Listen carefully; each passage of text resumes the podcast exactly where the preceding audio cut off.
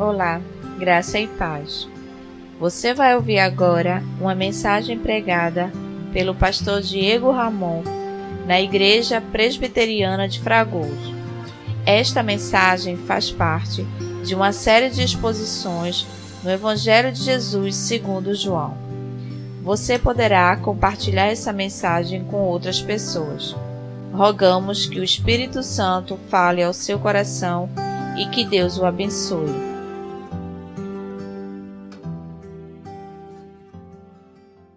Abra sua Bíblia no Evangelho de Jesus Cristo, segundo o relato de João, no capítulo 14. Observe que em uma das estrofes o autor diz: Quero o Salvador comigo, porque fraca é a minha fé. Sem ele, irmãos, nós nada seríamos, estaríamos perdidos. E é exatamente este o sentimento de Jesus quando ele inicia este capítulo 14. Ele lembra aos discípulos que eles não deveriam ficar perturbados diante da sua ausência física. Jesus então inicia esse capítulo fenomenal dizendo: Não se turbe o vosso coração, credes em Deus, crede também em mim. A fé, ela é capaz de nos fazer vencer, a fé em Jesus, nos fazer vencer todas as perturbações que possam assolar os nossos corações. Depois, Jesus nos disse que na casa do Pai há muitas moradas e que Ele estava preparando um lugar para nós. Também nos faz pensar exatamente que a nossa vida não se limita a esta terra e que o nosso coração não pode estar nas coisas deste mundo, porque se assim for, a nossa esperança será perdida. Pois mesmo os bens mais preciosos que nós temos, seja família, amigos, eles se vão. Nós também, como diz a Escritura, somos como um sopro. Na verdade, nós voamos, como diz a palavra de Deus. Então, a nossa esperança não está nas coisas deste mundo, nem nas pessoas deste mundo, nem mesmo aquelas a quem nós mais dedicamos o nosso amor. A nossa esperança está em Jesus e na vida eterna que Ele prometeu a nós. Jesus também nos lembra que Ele é o caminho, a verdade e a vida. Lembrando-nos aí, os irmãos devem uh, trazer à memória esta mensagem, que nos faz uh, pensar sobre os três ofícios de Cristo. Quando ele diz eu sou o caminho, ele está nos lembrando do seu ofício sacerdotal, ou seja, ele é aquele que nos conduz a Deus. Eu sou a verdade, lembre do ofício profético de Jesus pois nós sabemos que Jesus é sacerdote e profeta. A, a missão do profeta era trazer a palavra, a verdade. E Jesus diz: Eu sou a verdade. E ele também diz: Eu sou a vida, que nos lembra do seu ofício de rei. Jesus, portanto, é sacerdote, profeta e rei. Mais na frente, Jesus então é indagado por um dos discípulos, ainda no capítulo 14, no verso 8. Filipe diz: Senhor, mostra-nos o Pai, isto nos basta. E é interessante perceber que Jesus o repreende, dizendo: Há tanto tempo, Filipe, estou convosco, e tu dizes: Mostra-nos o Pai. Quem vê o Pai, vê a mim. E, e, e Jesus está deixando muito claro para Filipe que ele é o bastante, pois ele e o Pai são um. Assim também como nós entendemos na, no próprio decorrer da Escritura que o Espírito também formam aí a Santíssima Trindade. O Pai, o Filho e o Espírito Santo são um. E que ao vermos Jesus e nos relacionarmos com Ele, nós temos total satisfação em Deus. A verdade é que o capítulo 1 do, de Hebreus nos lembra muito bem isso. Havendo Deus outrora falado aos antigos de muitas maneiras, nos falou nesses últimos dias pelo Filho, o qual é o resplendor da glória de Deus, a expressão exata do seu ser. Ou seja, em Cristo nós temos toda a plenitude de Deus. E aqui Jesus então repreende Filipe com esta palavra: Crede que eu estou no Pai e crede que o Pai está em mim. Crede ao menos por causa das mesmas obras. Além disso, Jesus traz como consolo para os seus discípulos no momento da sua despedida que aqueles que o amassem deveriam guardar os seus mandamentos. E aqui você pode pensar, ora, isso não é um consolo, isto é uma ordem. Mas ao mesmo tempo é um consolo no sentido do encorajamento, porque os mandamentos de Deus trazem para nós uma vida em paz e tranquila. Obedecer a Deus, irmãos, não é simplesmente uma questão de atender um capricho do Senhor. Muito pelo contrário. Os mandamentos do Senhor são para nós seguirmos, porque neles há a verdadeira vida e a vida feliz. Portanto, mesmo quando o nosso coração tentar, intencionar, não seguir a vontade de Deus, é melhor volvermos, é melhor voltarmos para Deus e seguirmos o seu caminho, porque os seus mandamentos são sempre preciosos. Jesus também consola no verso 16, observe na sua, na sua Bíblia, nos deixa duas bênçãos aqui como consolo para a sua igreja ou para os seus apóstolos no momento em que ele estava se despedindo. Primeiro ele diz: deixarei, rogarei ao Pai e ele vos dará outro consolador.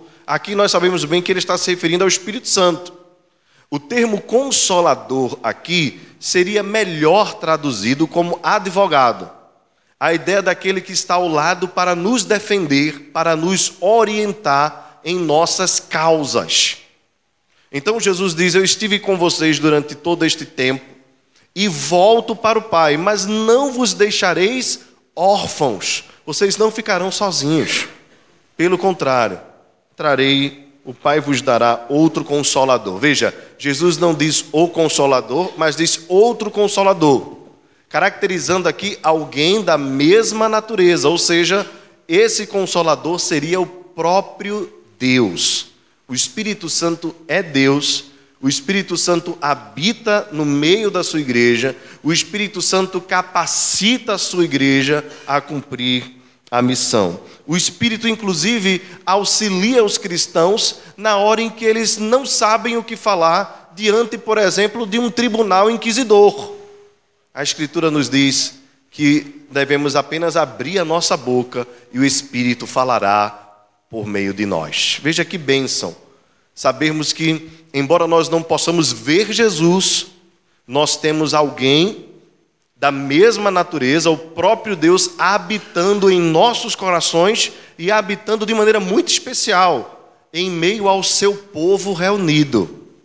Interessante notar que todas as vezes que a Escritura chama a igreja de templo do Espírito Santo, de tabernáculo de Deus, não a chama como crentes individuais, mas como povo reunido. É, é, a mesma ideia do salmista quando diz que Deus habita no meio dos louvores do seu povo. Ou seja, quando nós nos reunimos, há ali a manifestação especial do Espírito Santo de Deus em nosso meio.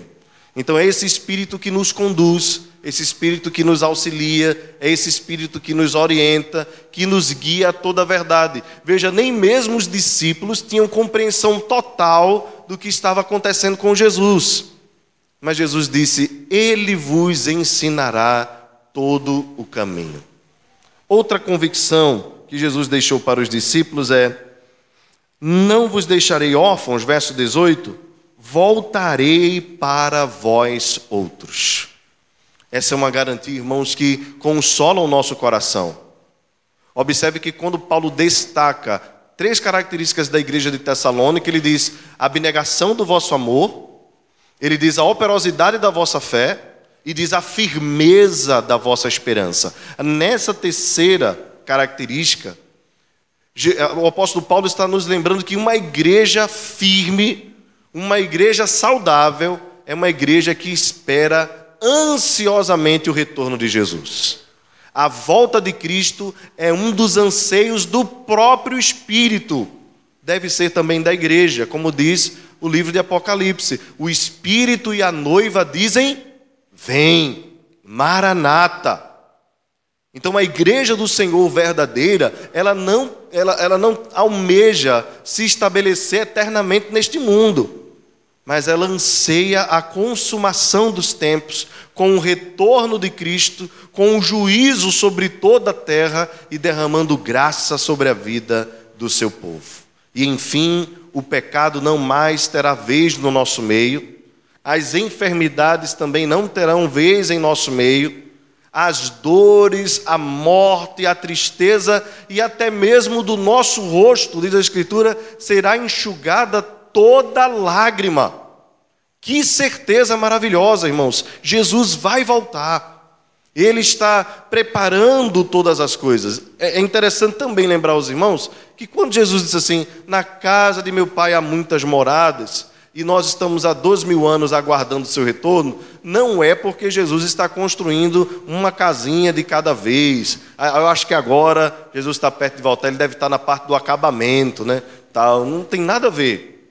Assim como ele criou todas as coisas pela palavra da sua boca, em seis dias podia ter criado em um, mas criou em seis dias para deixar claro o momento também do descanso.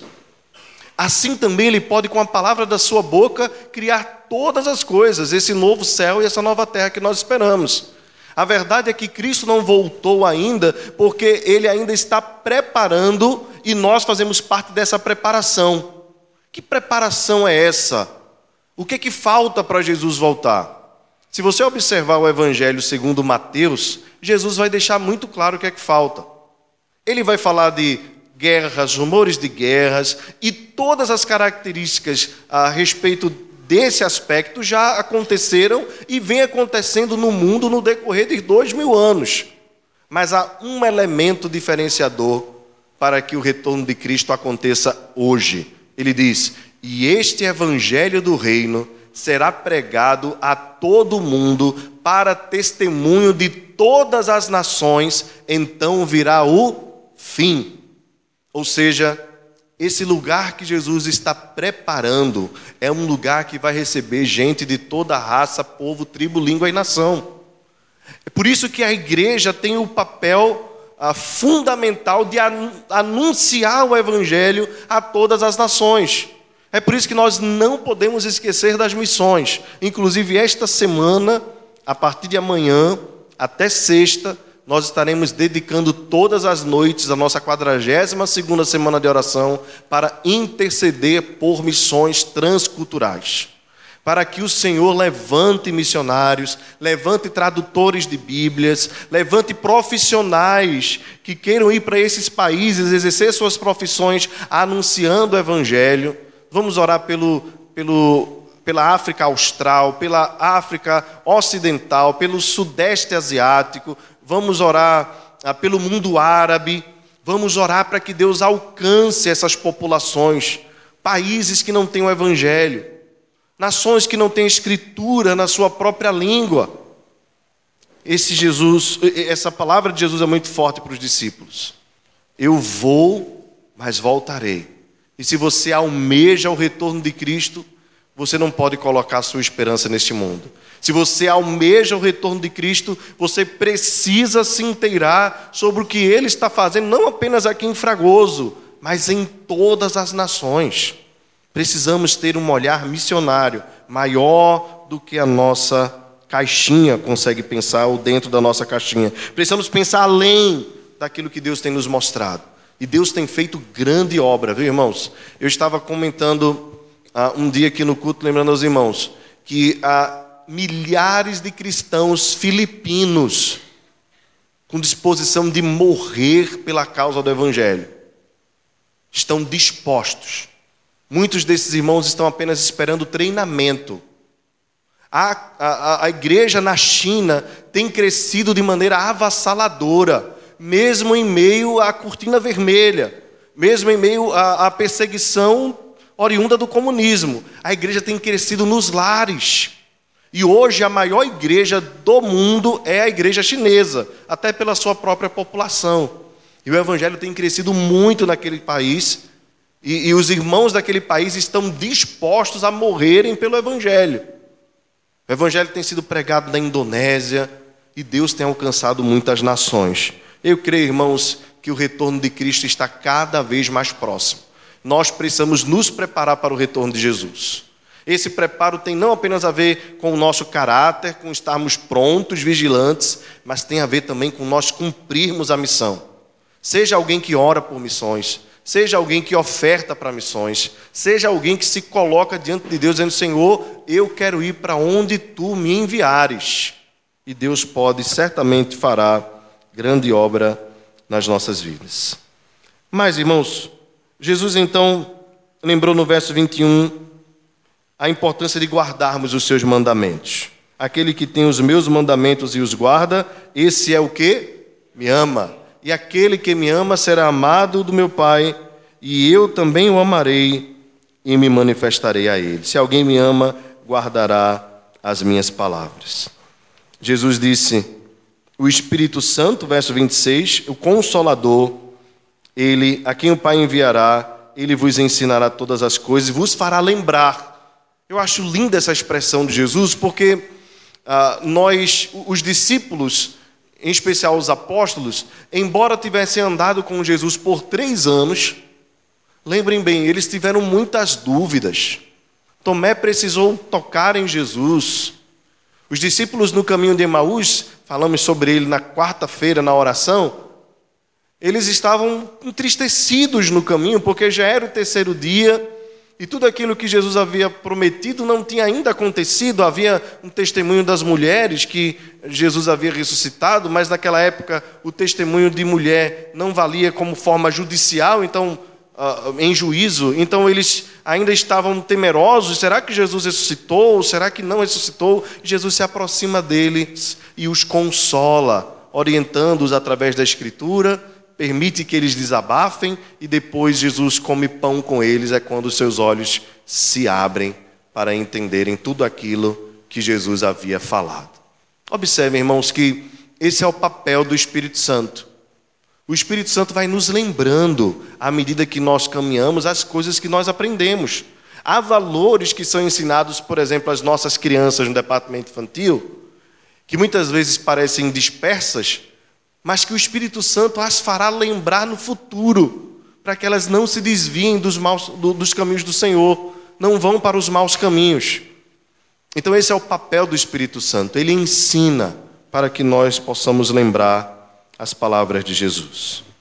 Por fim, irmãos, nós vamos para o texto de hoje que encerra o capítulo 14. Nós vamos ler dos versos 27 a 30, do verso 27 ao verso 31 encerrando então essa sessão de consolação dos discípulos. Acompanhe a leitura. Deixo-vos a paz, a minha paz vos dou. Não vos la dou como dá, como a dá o mundo.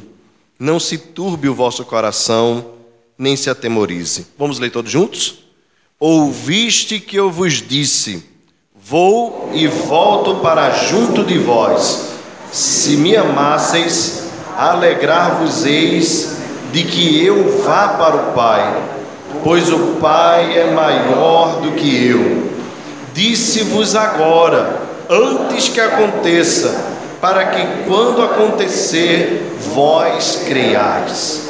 Já não falarei muito convosco, porque aí vem o príncipe do mundo, e ele nada tem em mim Contudo, assim procedo, para que o mundo saiba que eu amo o Pai e que vos faço como o Pai me ordenou. Levantai-vos, vamos-nos daqui. Feche os seus olhos, baixe a sua cabeça. Vamos ter mais um breve momento de oração. Lâmpada para os nossos pés, Senhor, é a tua palavra e luz para o nosso caminho.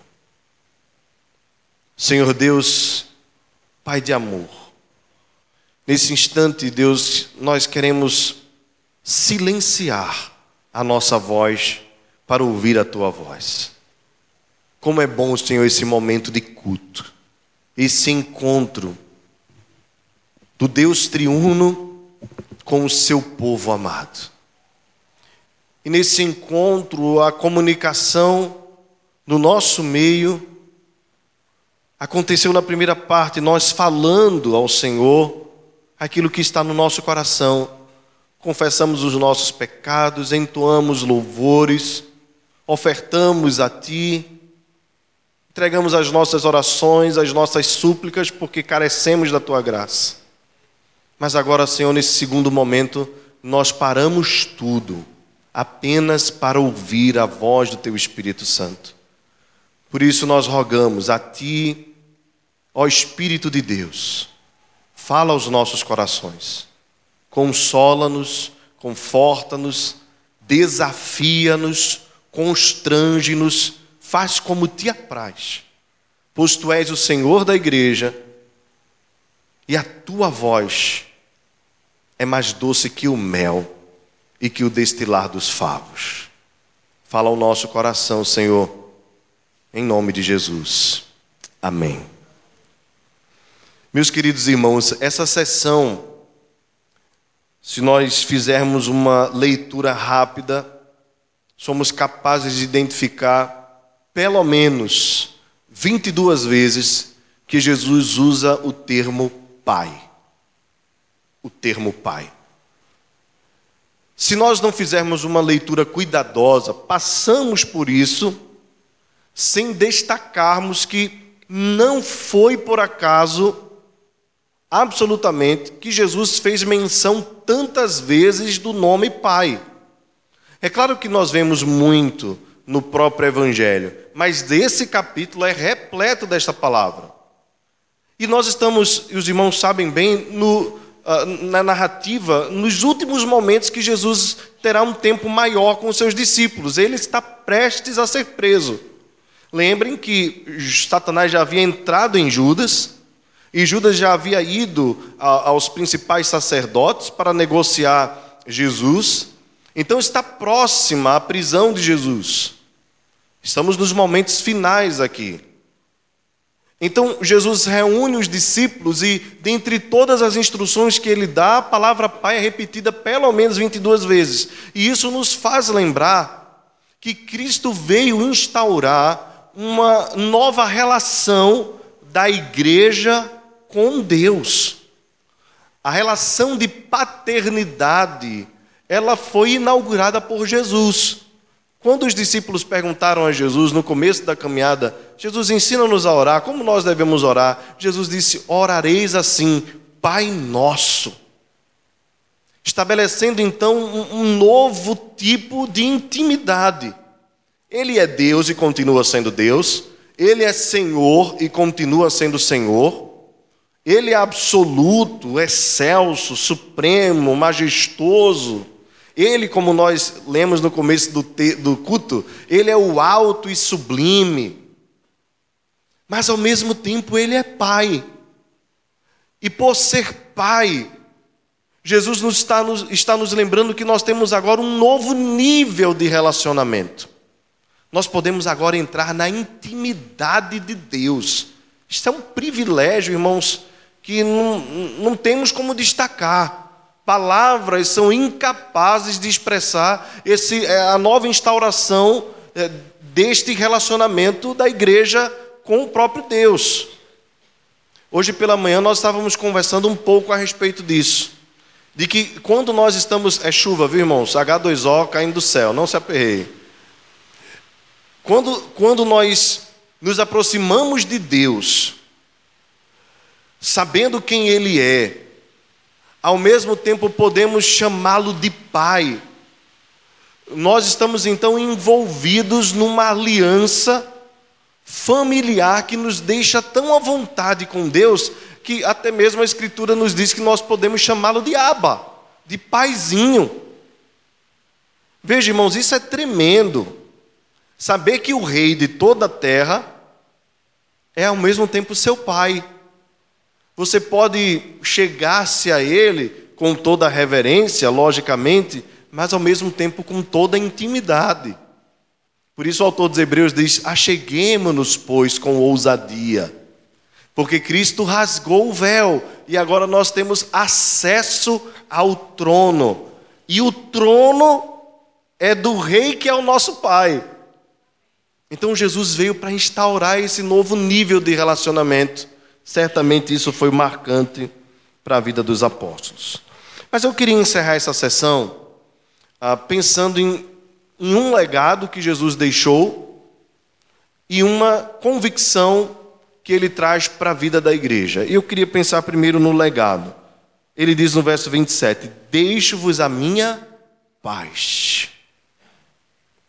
O que seria paz aqui? Quando nós olhamos o texto, nós podemos ser levados a acreditar que essa paz aqui é aquela paz subjetiva, ou seja, a paz de, ligada ao sentimento.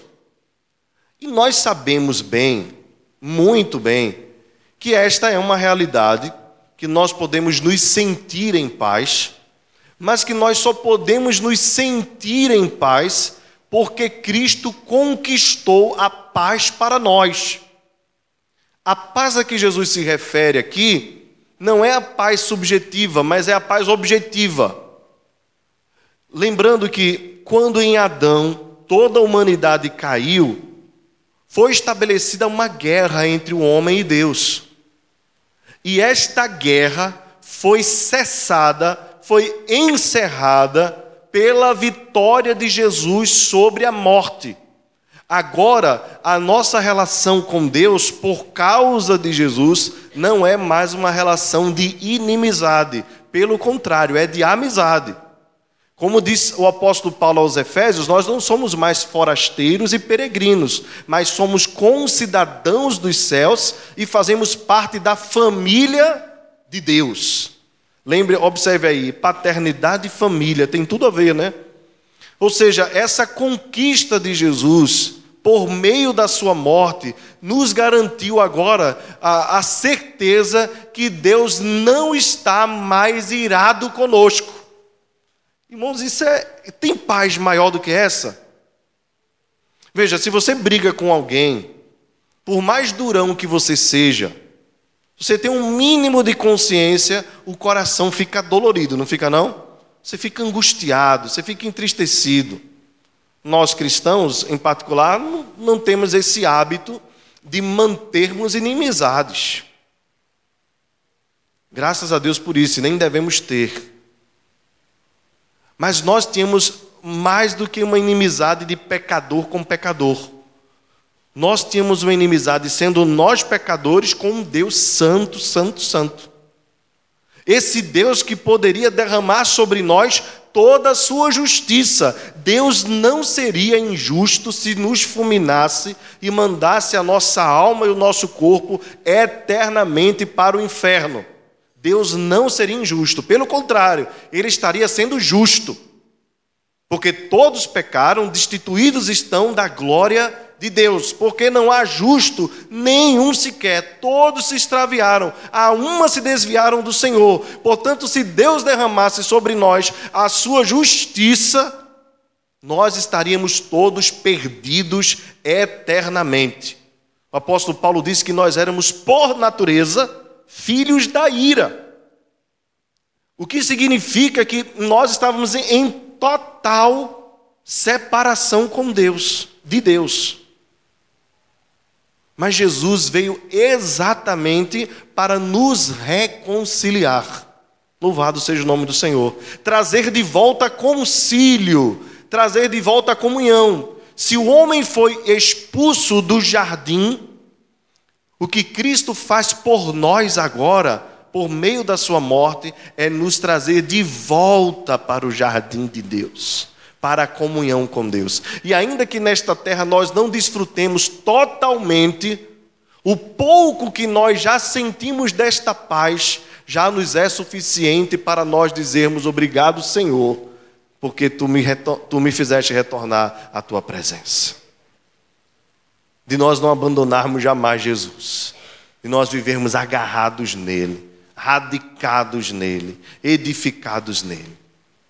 Meus irmãos, toda a ira de Deus também não foi ocultada. Lembra do que eu falei? Se Deus derramasse a sua ira sobre nós, ele não seria injusto, ele seria justo. Mas ele preferiu derramar sobre nós misericórdia. Ele preferiu nos olhar com graça. E onde é que fica toda a ira? Porque Deus é 100% ira contra o pecado. Deus é 100% santo. Deus não poderia dizer assim: eu vou perdoar vocês, eu vou esquecer o pecado de vocês. Ele não se esqueceu.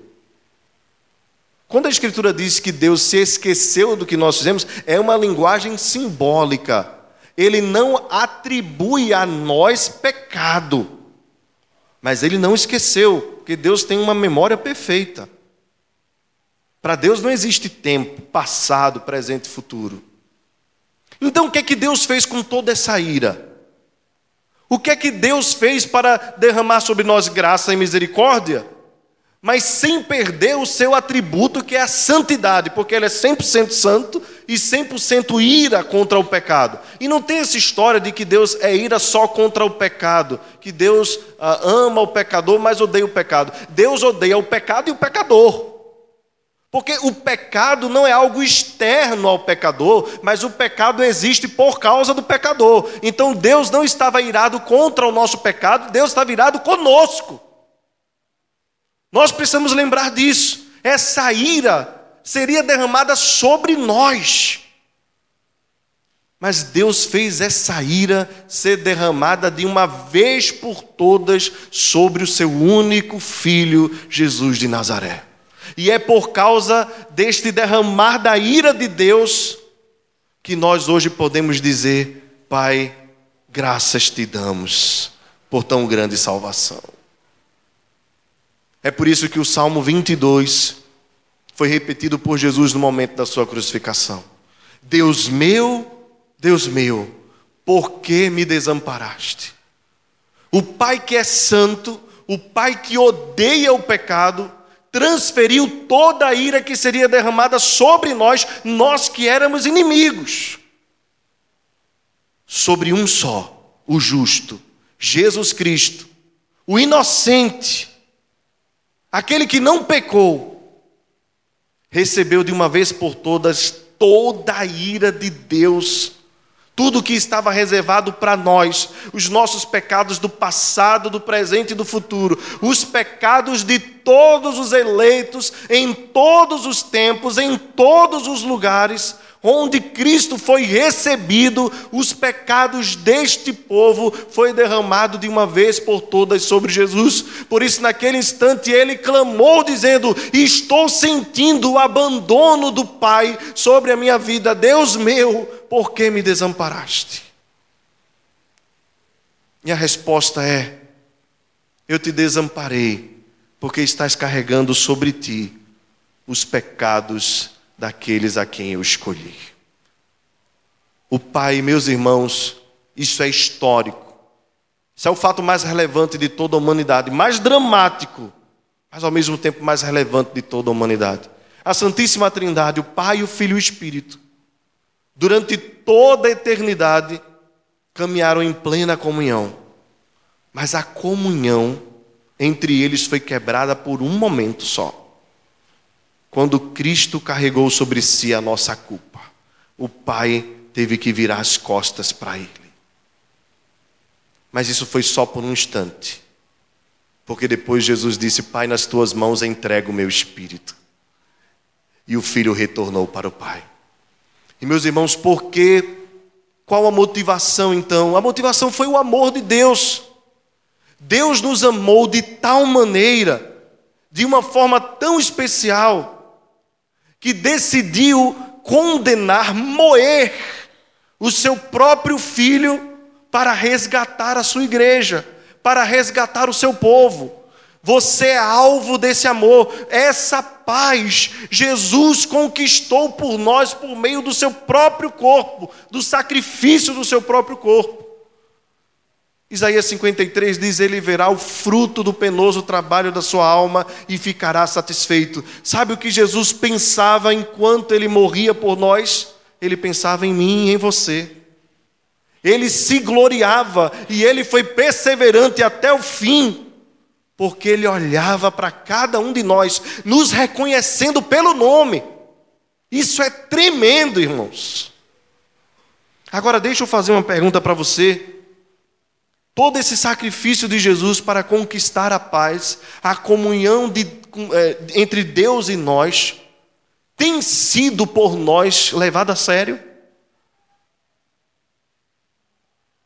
Essa é uma pergunta para os irmãos refletirem, para nós todos refletirmos. Porque se de fato nós compreendemos o tamanho do amor de Deus, o tamanho do sacrifício de Jesus, até que ponto ele foi, nós precisamos nos lembrar que ele conquistou esta paz para nós estarmos em comunhão com Jesus, em comunhão com o Espírito Santo, em comunhão com o Pai. E meus irmãos, é triste nós pensarmos que muitos de nós cristãos temos uma percepção tão pequena a respeito da obra da redenção.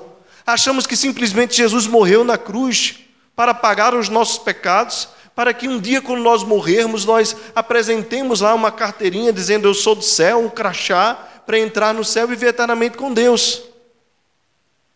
A verdade é que Jesus conquistou tudo para nós termos comunhão com Deus já hoje. Hoje nós podemos viver em comunhão com Deus por meio da leitura da palavra, por meio da oração, por meio dos sacramentos que ele mesmo estabeleceu, todos os meios de graça são métodos de nós nos aproximarmos de Deus.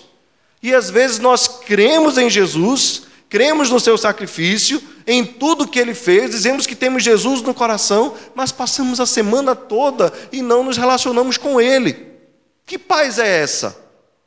Jesus conquistou a paz para nós vivermos novamente em guerra com Deus? O apóstolo Paulo diz: tudo provém de Deus, que nos reconciliou consigo mesmo por meio do seu Filho. A saber, Deus estava em Cristo reconciliando consigo mesmo o mundo, não imputando aos homens as suas transgressões. Ou seja, tudo o que Jesus veio fazer foi para restabelecer a comunhão. Se nós em Adão estávamos separados de Deus, em Cristo nós estamos perto de Deus. Mas precisamos buscá-lo. É o que Santo Agostinho diz: olha, Senhor, tu me, tu me buscaste para que eu pudesse te buscar. Nós não temos desculpa para não lermos a Bíblia, para não orarmos, para não conversarmos com Deus durante a semana, porque nós já temos o Espírito Santo habitando em nossos corações, não temos mais barreira nenhuma para entrarmos na presença de Deus, o véu foi rasgado, o muro de separação foi derribado, nós agora temos acesso pleno à presença de Deus. O que é que o autor dos Hebreus diz? Aproximemo-nos com sincero coração para que possamos obter socorro em tempo oportuno. Meus irmãos, é o próprio Espírito nos convidando. O Salmo 27, o salmista diz: Ao meu coração me ocorre, buscai a minha presença, e ele responde prontamente: Buscarei, pois, Senhor, a tua presença. O Espírito tem clamado aos nossos corações durante o nosso dia: Filho, vem me buscar. Filho, vem falar comigo. Filho, vem encontrar-se comigo. Mas nós estamos tão dispersos porque hoje são tantas vozes que falam aos nossos ouvidos que às vezes nós não queremos mais ter um tempo de solitude, de silêncio, de parar. A, a, nossa geração é uma geração uh, que conseguiu se comunicar com todo mundo, mas tem perdido a comunicação com Deus. E louvado seja o Senhor, porque quando nós mandamos uma mensagem para Ele, não fica só um tracinho. Na hora que a gente manda, fica dois tracinhos azulzinhos. Meus irmãos, Deus nos ouve. Você pode mandar uma mensagem para alguém, ela demorar dias para responder. Tem alguns irmãos aqui da igreja que são terríveis no WhatsApp. Mas ao contrário disso, Deus é tremendo através das nossas orações. Quando você fala, ele ouve. Bendito seja o nome do Senhor. E se ainda não chegou aquilo que você tanto espera, pode ter certeza, Deus está digitando. Amém? Os irmãos entenderam aí? Deus está digitando. Às vezes ele responde na hora, né? Às vezes ele está digitando. E às vezes ele diz logo não. Mas o que importa é nós crermos que nós temos acesso a um Deus que fala conosco. E isso foi uma conquista de Jesus. Foi a paz que Jesus deixou. E meus irmãos, Ainda que nós não tenhamos uma vida tranquila neste mundo, porque pode acontecer de um cristão viver uma vida atribulada sua toda a, a sua história aqui neste mundo, a paz que Jesus conquistou por nós é tão superior aos nossos sentimentos que são subjetivos, que é possível você encontrar irmãos que sofrem a vida toda e têm uma vida mais feliz do que muitos ímpios que vivem uma vida aparentemente próspera. Eu conheço irmãos que têm doenças degenerativas, mas que não perderam a alegria. Não perderam. Se você, se você vê o relato, vira o relato de Russell Shedd, quando estava prestes a morrer, irmãos, é coisa tremenda. É uma paz tão absurda diante da morte que nós ficamos assim, meu Deus. É a comunhão com Deus, irmãos. Quanto mais perto de Deus, mais paz nós sentimos. Jesus diz: Eu dou uma paz a vocês e não a dou como o mundo dá. Qual é a paz que o mundo dá, irmãos? É a paz oriunda do bem-estar social, do bem-estar financeiro, dos bens materiais. Paz que a queda da bolsa de valores pode levar. A paz que o mundo dá é a paz da casa própria, um terremoto pode levar. A paz de ter um dinheiro na poupança, um presidente pode levar. Não é verdade? Quem viveu os anos 90 deve lembrar. Mas a paz que Jesus dá, ninguém pode tirar dos nossos corações. Que a paz do Senhor esteja sobre a sua vida. Amém? Eu queria continuar e encerrar lembrando uma outra palavra de Jesus. Jesus diz assim: Já não falarei muito convosco, porque vem aí o príncipe do mundo, e ele nada tem em mim. Contudo, assim eu procedo para que o mundo saiba que eu amo o Pai e que faço como o Pai me ordenou. Meus irmãos, o príncipe do mundo aqui é claro que é Satanás. E porque Jesus diz que ele é o príncipe do mundo, ou o príncipe das trevas, ou o príncipe deste século, é porque este mundo, como o próprio Jesus nos ensinou, jaz no maligno. A malignidade tomou conta deste mundo e não foi só no tempo de Jesus, foi muito antes. Lembre que quando Adão pecou, depois de serem expulsos do jardim, um homem e a mulher, aconteceu dentro da própria família o primeiro homicídio. Caim matou Abel. E na décima geração, a Bíblia diz, no capítulo 6 de Gênesis, que Deus disse: O homem não mais viverá, eu o destruirei. É a corrupção do gênero humano. Seus dias serão 120 anos. Lembra da história da arca? Os homens haviam se tornado violentos, corruptos, malignos. Era a décima geração.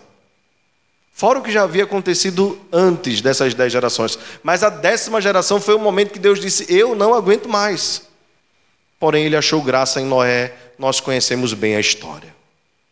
O que eu quero dizer, irmãos, é que desde o início, a tentação de Eva, a queda de Eva e consequente queda de Adão, Satanás tem reinado neste mundo. Este mundo jaz no maligno. E, e não apenas o nosso coração se tornou caído, porque nós temos a convicção de que até mesmo as crianças, por menores que, sejas, que sejam, são capazes de mentir, de enganar, de fazer malícias umas com as outras, de serem egoístas. Quem tem filho sabe o que eu estou falando. Antigamente a gente ouvia falar assim, não, mas eles estão na idade da inocência. Inocência nenhuma, irmãos. Nem inocêncio é inocente. Não adianta botar o nome do menino de inocência, achando que ele vai ficar inocentinho. Não. Todos nós somos culpados, pecadores. Davi diz: Eu nasci na iniquidade e em pecado me concebeu minha mãe. A depravação do gênero humano alcançou todo mundo, é total. Total porque alcançou todo mundo e total porque nos alcançou totalmente. Nós somos totalmente corrompidos desde sempre. Se a graça de Deus não agir, inclusive nos filhos dos crentes, estaremos perdidos na próxima geração. Por isso a Bíblia diz assim: o que ouvimos, aprendemos, que nos contaram os nossos pais, não encobriremos os nossos filhos. Ensinaremos às, às futuras gerações a bondade do Senhor, o seu poder e as suas maravilhas. Porque os nossos filhos precisam conhecer ao Senhor, precisam se converter ao Senhor. São filhos da aliança, precisam ser convertidos pela graça de Deus. Então, o pecado e a ação de Satanás invadiu todas as áreas, invadiu as ciências, inclusive, porque atingiu o homem cognitivamente. A ação do pecado também atingiu os nossos corpos, por isso enfermidades, doenças e todas as mazelas e moléstias desse mundo. Então, irmãos, a ação de Satanás neste mundo é terrível, esse mundo está morto em Satanás. Então, este mundo é do maligno, no sentido de que ele tem domínio sobre tudo de ruim que acontece, embora, embora nós saibamos que Cristo é rei sobre toda a terra.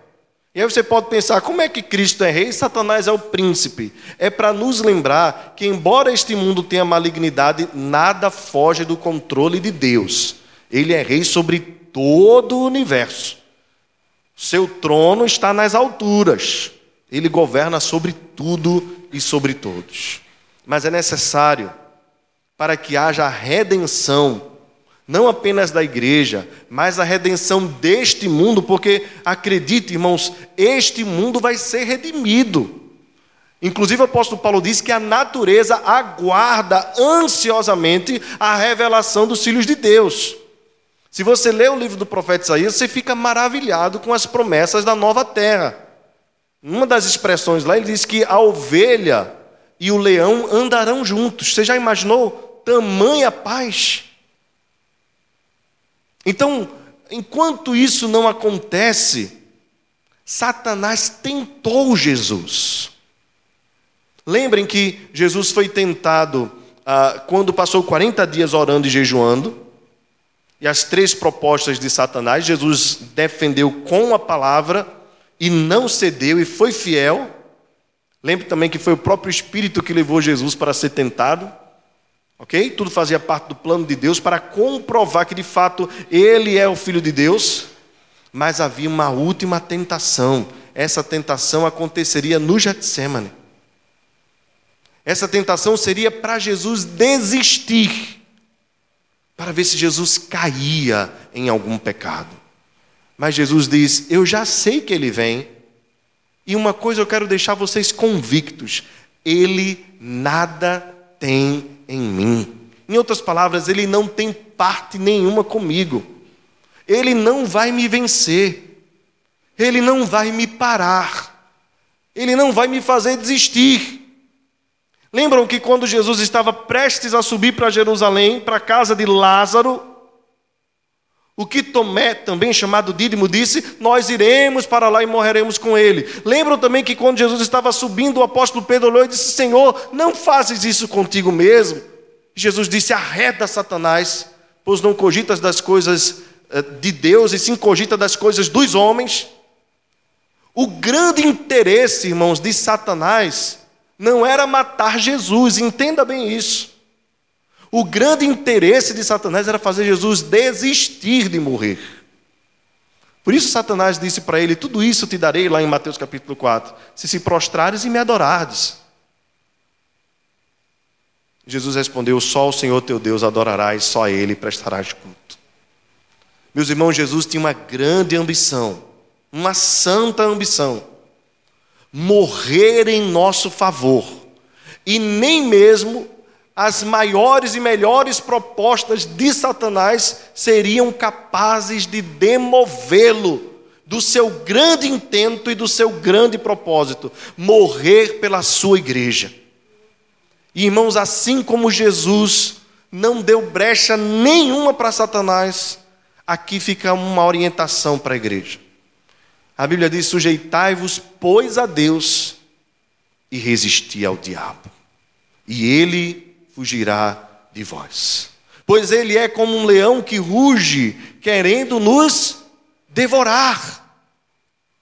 Satanás não teve parte em Cristo, também não deve ter parte nenhuma em nós. É por isso que nós precisamos fechar as brechas, entender que muitas vezes a sua ação sutil e sorrateira tem como grande propósito nos demover da nossa missão. Assim como ele queria tirar Jesus do propósito para o qual ele foi determinado, a proposta de Satanás, muitas vezes sorrateira e sutil, é nos tirar dos caminhos do Senhor. Só que ele não aparece com um rabo e dois chifres na cabeça, não.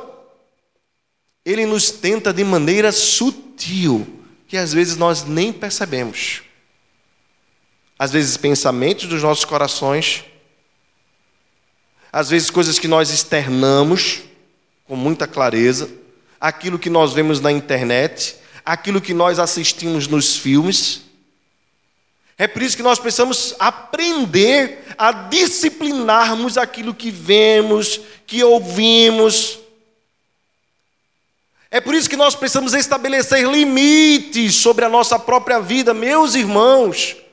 Estamos vivendo tempos de muita libertinagem, inclusive dentro da igreja do Senhor. E nós precisamos fechar as brechas.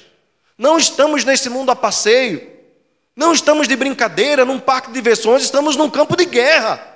E ninguém num campo de guerra brinca em meio ao tiroteio. O problema é que muitos cristãos estão adormecidos, achando que estão num parque de diversões, e nós não estamos. Feche as brechas, meu irmão, em nome de Jesus. Cuide do seu namoro, cuide do seu casamento, cuide dos seus filhos, observe o que ele assiste. Jovens, em nome de Jesus, selecionem bem as séries que vocês assistem. Vocês não precisam seguir as modas deste mundo. Não é porque todo mundo está assistindo, pergunte se agrada a Deus. Pergunte se edifica a sua alma. Pergunte se aquilo pode ah, engrandecer, edificar alguma coisa na sua vida. Não é porque todo mundo assiste que você precisa assistir. Há centenas de livros esperando serem lidos por cristãos, livros que edificam, que não são lidos. Há cristãos que conhecem ah, séries e temporadas inteiras, mas nunca assistiram o Peregrino Nunca assistiram a, a vida de, de, Jonathan Edwards, de Charles Spurgeon, de, nunca leram a vida de David Brainerd. E que pior, não conhecem o livro dos juízes. Não conhecem o vitorioso profeta Ageu. Não conhecem, irmãos, a audácia e a ousadia do maior de todos os super-heróis chamado profeta Jeremias. E pior, muitos cristãos não conhecem o maior dos maiores, Jesus de Nazaré, porque abrem pouco as Escrituras. E o espírito deste mundo vai nos colocando no meio de um bolo. E a gente acha porque todo mundo assiste, eu tenho que assistir. Meus irmãos, nós temos a mente de Cristo. Nós precisamos ter cuidado com aquilo que entra. Os nossos olhos, os nossos ouvidos são a entrada do corpo. E nós precisamos edificar o nosso espírito, edificar a nossa alma. Precisamos nos fortalecer. Porque nas menores brechas, Satanás abre as maiores crateras. E a gente precisa estar ligado no que fala, com quem fala nas nossas amizades com aqueles que não são crentes, nos ambientes que nós frequentamos, naquilo que nós comemos, bebemos, naquilo das músicas que nós ouvimos. A Bíblia diz: todas as coisas me são lícitas, mas nem todas me convêm. Nem todas. Não são tantas as tentações de Satanás que eu não vou enumerá-las aqui, senão a gente passaria a noite. Mas você sabe as áreas que são mais sensíveis na sua vida. Examine o seu coração. E faça um propósito com Deus. Se você não conseguir enxergar, diga: Senhor, como nós cantamos, sonda-me. Pois vês meu coração, prova e conhece, prova os meus sentimentos. Esquadrinha os meus pensamentos e se tiver, Senhor, alguma coisa que não te agrada, se houver no meu coração algum espaço reservado ao maligno, eu te peço em nome de Jesus, arranca. Mas precisa haver disposição no nosso coração. Veja, Jesus já conquistou a paz. Nós agora podemos ter acesso a Deus. E se temos acesso a Deus, nós podemos vencer o maligno. E somos mais do que vencedores, mas precisamos nos apropriar dessa vitória, fechando as brechas. Irmãos, um crente, ele não precisa estar preocupado em expulsar Satanás nos outros. Ele precisa estar preocupado em expulsar Satanás dele mesmo, naquilo que Satanás nos tenta ao nosso redor. Nós não podemos ficar possuídos pelo maligno, mas o maligno pode tentar ao redor, ao derredor das nossas vidas, de tal maneira que nós fiquemos enredados, enlaçados. Abra o olho. Pense onde está o seu coração. Talvez hoje seja dia de reconciliação para você. Talvez você tenha dado brecha. Hoje é dia de fechar em nome de Jesus. Hoje é dia de você colocar as rédeas da sua vida. A Bíblia diz lá, é, Salmo 32, não sejais como jumento ou como a mula, que precisam de rédeas. Instruir-te-ei no caminho que deve seguir. Então, em nome de Jesus, abra o olho para enxergar que o mundo não é o, o paraíso encantado, é um campo minado nós precisamos estar alertas, precisamos estar atentos. Essas são as palavras de Jesus que encerram um momento de encorajamento. Jesus diz: Eu vos deixo a paz. Eu agora estou indo para o Pai, mas eu garanto que estou deixando para vocês o maior de todos os legados. Vocês agora estão reconciliados por meio da minha morte. Vocês podem buscar em Deus socorro, paz, alegria e todas as bênçãos. Mas eu também deixo um alerta Satanás não tem parte em mim, também não deve ter parte em vós. Não deixemos, irmãos, o maligno de forma alguma atentar os nossos corações e vencer contra nós. Pelo contrário, que nós possamos pisar a cabeça da serpente através de uma vida de santidade, de justiça e de amor a Deus, pois próprio Senhor nos falou: aqueles que têm os meus mandamentos e os guarda, esse é o que me ama. E aquele que me ama, olha a recompensa, será amado do meu Pai, e eu também o amarei e me manifestarei a ele. Se você quer ver a manifestação de Jesus na sua vida, feche as brechas em nome de Jesus. Esteja alerta, esteja atento. Ao início da tentação, você já repreende em nome de Jesus. Não é só coisa de palavra, está repreendido, está amarrado. Você precisa não fazer. É fazer o contrário. Amarrado, Satanás já está há muito tempo, irmão. Não precisa repetir, não, ele já sabe. Só que o problema é que ele está amarrado, mas a corrente dele é meio grande, sabe? Então a gente precisa fugir até mesmo da aparência do mal. Meus irmãos, isso é conquista de quem tem um novo relacionamento com Deus, quem pode chamar Deus de Pai. Ninguém, ninguém que não tem autoridade para chamar Deus de Pai vai vencer o inimigo. Ninguém.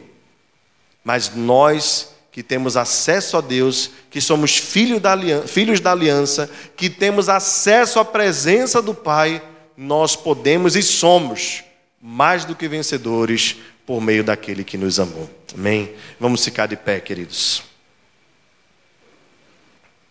Baixa sua fronte, vamos orar mais uma vez. Senhor, obrigado pela paz que tu nos conquistaste. Obrigado, Senhor, porque temos plena convicção de que nada pode nos separar do teu amor.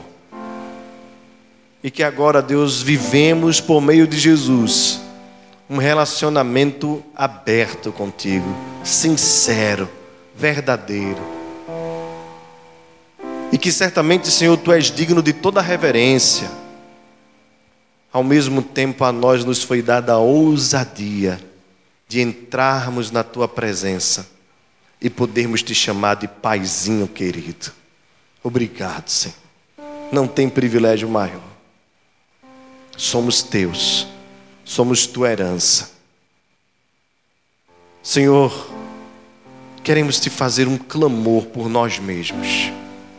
Nos ajuda a fecharmos as brechas, Pai. E assim como Satanás não venceu o teu filho, que ele continue sendo derrotado através das nossas vidas. Que ele não tenha espaço em nosso meio. Que ele não faça trazer de volta a nós coisas que o Senhor já enterrou no nosso passado. Nós não queremos dar lugar à carne, mas queremos ser cheios do Teu Espírito Santo. Nós queremos nos sujeitar a Ti para podermos resistir ao diabo, e assim ele fugirá de nós. Ó Senhor, fortalece-nos durante toda esta semana. Nós não sabemos, Deus, o que este mês de julho nos espera. Mas temos a certeza de que tu estás conosco e que tu és o nosso Pai. Tu és o bom pastor das ovelhas. Cuida de nós, Senhor. Somos tão frágeis. Obrigado pela tua paciência conosco. Ah, Senhor, nós somos tão impacientes com os nossos próximos, com aqueles que estão ao nosso redor nossa paciência é tão curta. Mas nós te louvamos porque o Senhor é longânimo, assaz benigno, compassivo e misericordioso é o Senhor. Obrigado, Senhor, pelo teu cuidado conosco. Abençoa-nos durante toda esta semana. Leva-nos, Senhor, na tua santa paz aos nossos lares. Fortalece-nos na caminhada. Abre os nossos olhos espirituais, Senhor para nós percebermos que não vivemos nesse mundo como os demais, mas o Senhor nos chamou para um propósito santo. Obrigado, Senhor. Obrigado porque podemos encerrar essa noite te chamando de Pai. Pai amado, Pai querido, Pai bendito, Pai de amor, Paizinho, Pai de nosso Senhor Jesus Cristo, nosso Pai. Nós te amamos em nome de Jesus. Que a graça do Senhor Jesus, o amor de Deus, o nosso Pai, e a comunhão do Espírito Santo seja sobre nós e conosco permaneça, agora e para todos sempre. Amém. Você acabou de ouvir uma mensagem pregada pelo pastor Diego Ramon na Igreja Presbiteriana de Fragoso. Compartilhe esta palavra com mais alguém. Deus te abençoe e até a próxima.